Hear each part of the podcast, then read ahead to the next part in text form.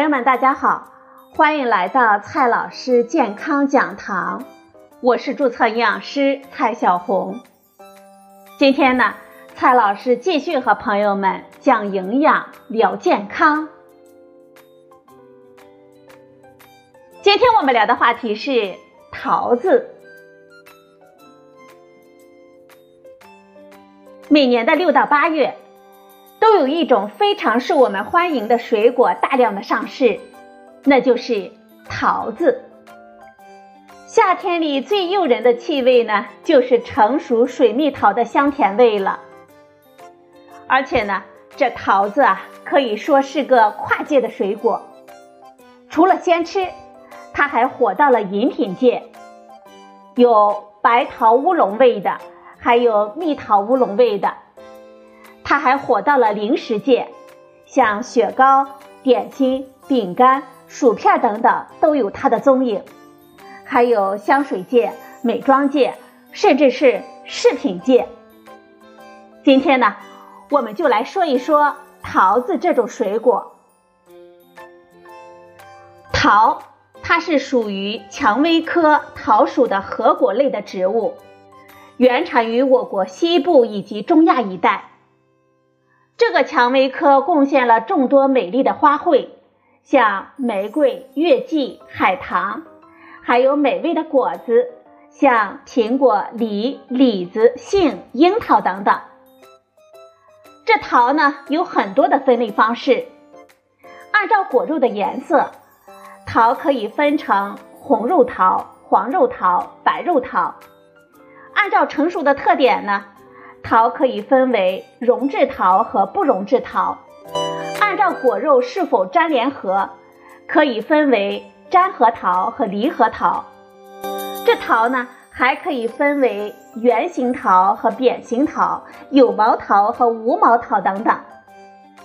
接下来呢，我们就介绍几种我们生活当中常见的桃。第一种桃呢是油桃。油桃是桃的变种，有研究认为，油桃的出现是因为一个基因突变了，导致桃没有了毛，变得光滑油亮。如果讨厌桃子毛茸茸的，或者呢一碰桃子就浑身痒的人，我们可以选择油桃，是挺好的。再来看一下蟠桃，蟠桃也是桃的变种。长得扁扁圆圆的，在英文里呢还有很形象的别称“甜甜圈桃”以及“土星桃”。蟠桃在我国的食用历史是很长的，它还具有一些神话的色彩，在《山海经》里就被提到过，而《西游记》里孙悟空到王母娘娘的宴会上大吃的那个仙桃也是蟠桃。蟠桃啃起来是比较方便的。能够有效的避免果汁糊我们一脸的问题。接下来来的是黄桃，这黄桃呢其实就是黄肉桃的通称，果肉的黄色呢来源于类胡萝卜素。糖水黄桃罐头是我们小时候最爱吃的东西之一了。之所以黄桃呢，它在以前老是以罐头的形式出现。是因为那个时候运输的技术不发达，这桃子呢又很不耐储藏，摘下来直接做成罐头，能够减少很多的损失了。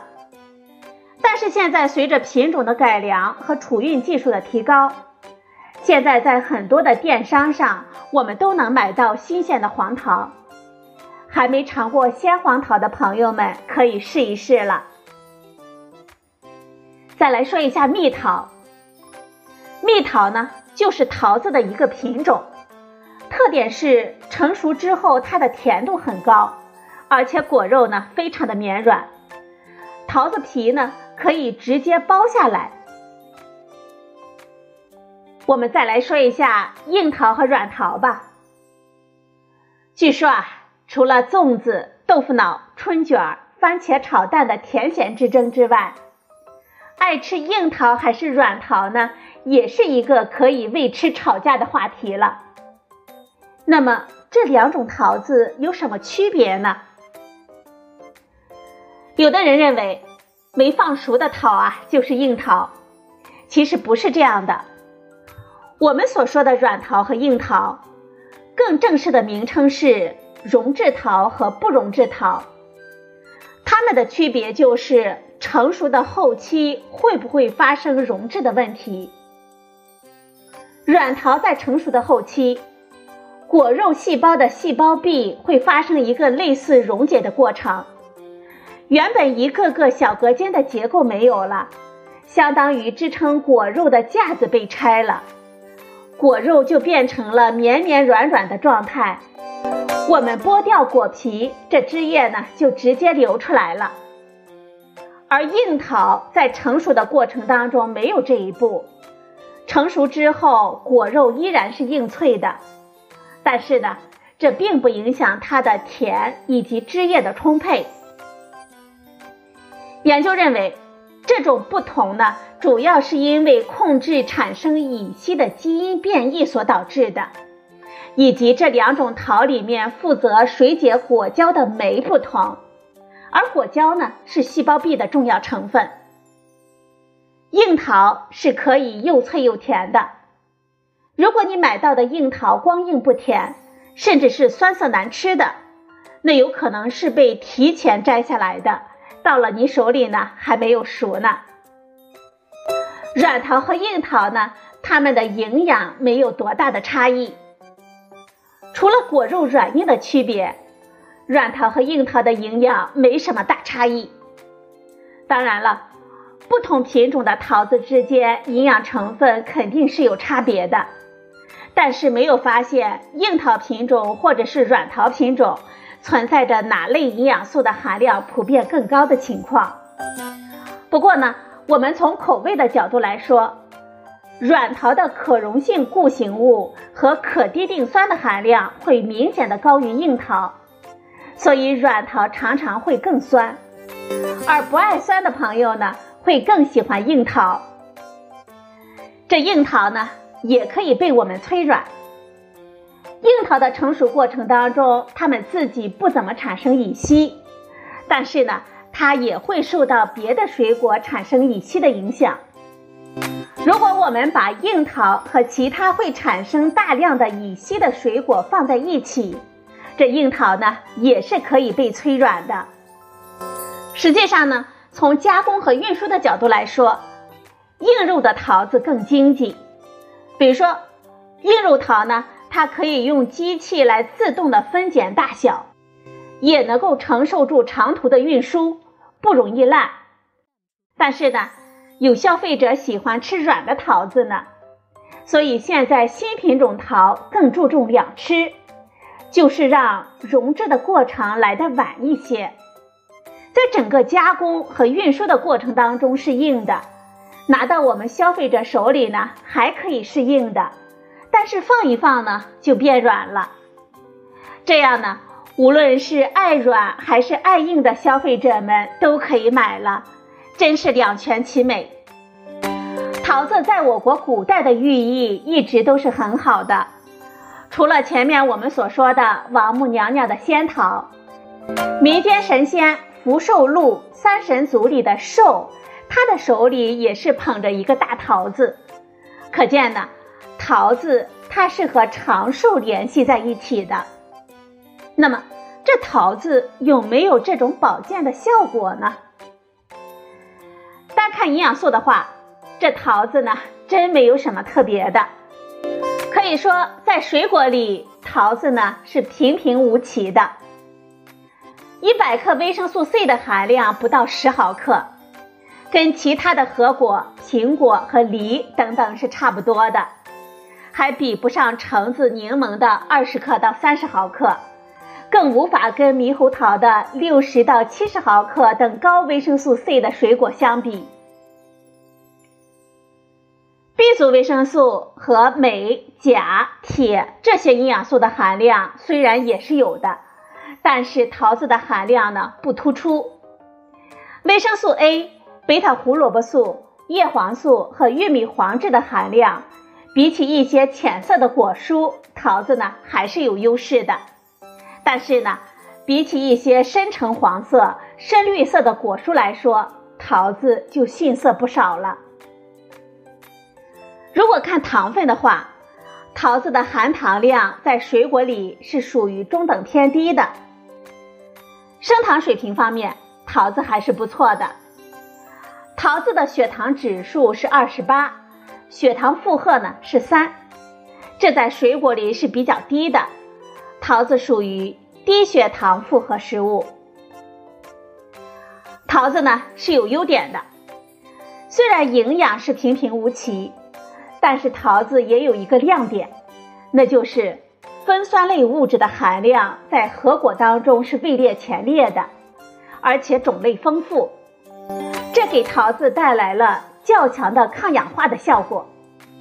到目前为止呢，研究者们从桃子里分离鉴定出了三十多种酚类化合物，包括绿原酸、新绿原酸、儿茶素、表儿茶素、芦丁。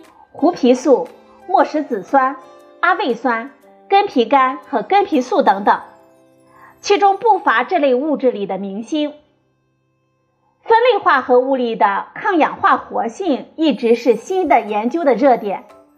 从植物里提取的分类物质已经作为抗氧化剂被广泛的应用到了食品、化妆品、药品等领域。体外和动物试验呢？发现分类物质有抗炎、抗肿瘤、改善心血管健康等作用，但是呢，我们不能指望在日常生活当中靠吃桃来达到这种效果。总体来说，长期坚持补充一些抗氧化的物质，对我们健康呢是有一定益处的。多个研究发现，从分类物质的含量和抗氧化的性质上来说。红肉桃要大于白肉桃和黄肉桃，蟠桃呢要优于水蜜桃，水蜜桃要优于油桃。酚类物质在桃皮里面也是有的。如果朋友们在吃桃的时候把皮削掉了，那么你大概会损失桃里百分之三十左右的酚类物质了。说完了桃，我们再来说一下桃仁。小的时候，曾经是吃完了桃，再把桃核磕开，把里面的仁儿拿出来吃。但是这样做呢是有危险的，因为里面有可能含有能够引起我们中毒的物质——苦杏仁苷。苦杏仁苷在不少蔷薇科植物的种子里都会被发现过，包括杏、山杏、桃、山桃、李、苹果、黑樱桃等等。它本身是没有毒的，但是吃进我们肚子之后，经过我们体内酶的分解，就会产生有毒的氢氰酸。氢氰酸呢，它能够导致我们细胞里面参与氧气运输的酶失效，导致我们缺氧，最后导致死亡。但是呢，并不是说吃了蔷薇科的果仁就一定会中毒。一个是有的果核太小，它的含量很少。另外呢，比如说杏仁儿是苦的才会有毒，筛选出来卖的甜杏仁儿是没有毒的。苦杏仁苷也有被提取出来当做药剂来用的做法，包括桃仁也属于这一类的药材。这一些呢，我们一定要遵医嘱吃，自己不要乱吃。好了，朋友们，今天的节目呢就到这里。谢谢您的收听，我们明天再会。